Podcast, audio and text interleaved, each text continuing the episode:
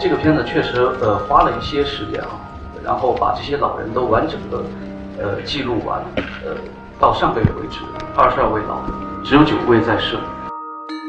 日头出来点点红。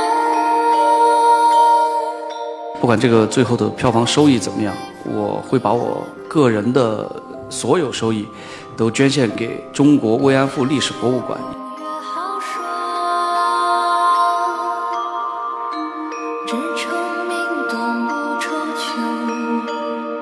各位听友，大家好，这里是十里铺广播电台联合喜马拉雅共同制作播出的《光影留声机》，我是鸽子。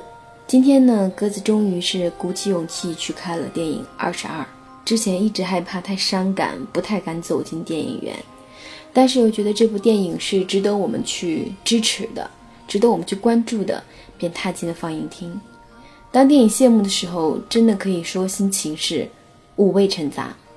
首先呢，从剧情的角度上来看，可以说整个剧情是没有什么波澜的，而且在情感上，导演的把控也是非常的克制，出奇的克制。所以从客观角度上来讲，电影确实是显得过于平淡了。如果你认真观影，如果你结合历史来看，那么这种平淡绝对是能将人打动的。二十二这部电影毫无疑问，主角是二十二位。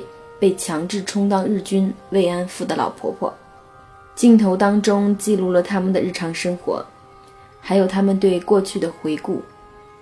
但是整部电影当中并没有去揭伤疤，没有刻意的煽情。可以说有很多观众会质疑这部影片，说会不会是让这些老婆婆更加难过，再一次的把他们那些痛的记忆回忆起来。但是这些老婆婆在经历过灾难。战争见识过人性最恶的一面之后，这些幸存的慰安妇，她们显露出的是克制、隐忍、宽宥，还有希望，也就是我们人性当中可以说是被称为最高贵的一部分了。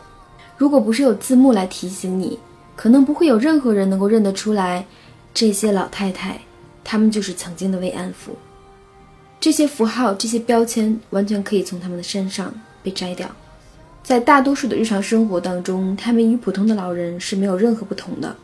然而，平淡的背后，说明了他们忘记苦难了吗？说明了苦难已经过去了吗？其实你会发现，越是痛的痛苦，往往是没有办法诉说出来的，反而是通过这种坚忍和克制，包裹了苦难。而这种包裹，很多时候被人们误解了。很痛心，有些时候，有些人他们选择谴责的是苦难本身，甚至是受苦难的这些受害者。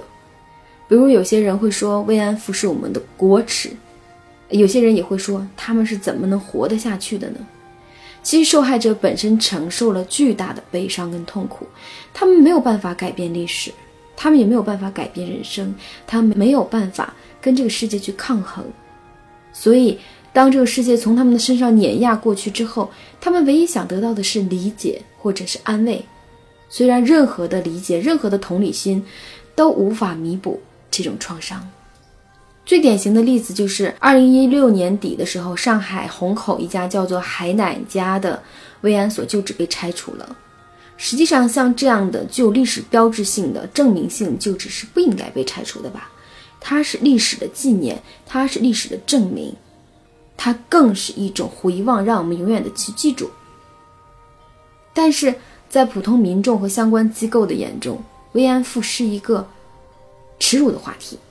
虹口区文物遗址史料馆的馆长当时说：“如果说在我们的区域内，或者说在学校内有这么一栋房子，对学生的影响不太好。”再来看我们的邻居韩国，哈，在对待慰安妇这个问题，韩国是最坚决的了。孩子很小就会被组织去学习相关的历史。二十二里面有一个是来自日本的志愿者，他在两千零八年的时候加入了中国人战争受害者索赔要求支持协会的组织，每隔一两周就会前往陵水、保亭等看望这些阿婆们，与他们生活在一起。当这些阿婆们去世之后，他也会跟着痛哭。相比之下，我们还需要更客观地面对历史中的苦难。在苦难面前的坚韧和克制，不代表苦难本身是可耻的。如果我们自己国家的人都想去试图遗忘这段历史，并且因为这段历史而感到羞耻，那么还有什么立场去喊“犯我中华者，虽远必诛”呢？在《二十二》这部电影里，冰凉平静的镜头之下，曾经被被迫成为慰安妇的老婆婆们，她们也都在痛恨日本，他们也都在痛恨那段历史，但是他们也会平静地告诉你。希望不要再有仇恨了，希望这个世界不要再有战争了。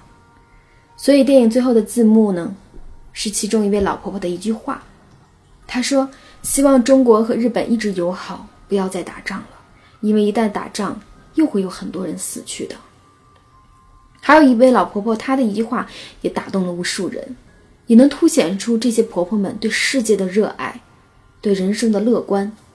她说：“这个世界红红火火的，哪怕是吃野东西，也要留出条命看一看呀。”感谢这部纪录片，它让我们了解了平淡背后的苦难，也让我们了解了这些可爱可敬的婆婆。我们需要道歉，我们也需要呐喊，我们更需要铭记，就像是德国人对犹太人的诚挚歉意。德国人世世代代要自己记住自己曾经做过了什么，而且自己要警醒自己，永不再犯。而我们并没有得到这样的道歉。当然，不是所有的日本人都是坏人，他们中间有很多民间人士奔走呼号，希望政府能够承认历史，以示民间。其实“打仗”这两个字很好说，但是我们都是非常珍爱和平的，因为珍爱，所以我们要铭记。如果哪天我们遗忘了这些历史，那么相似的历史恐怕还会重蹈覆辙。我们热爱我们的祖国，希望它更加强大，但是同时我们要记住过去的历史，因为只有铭记，才能让那些过去黑暗的历史永不再来。这也是《权力的游戏》当中二丫复仇之后的一句话哈，我们永不遗忘。好了，感谢大家本期的收听，也欢迎大家关注十里铺人民广播电台的公众微信账号，与鸽子进行留言互动。我们下期节目同一时间再会。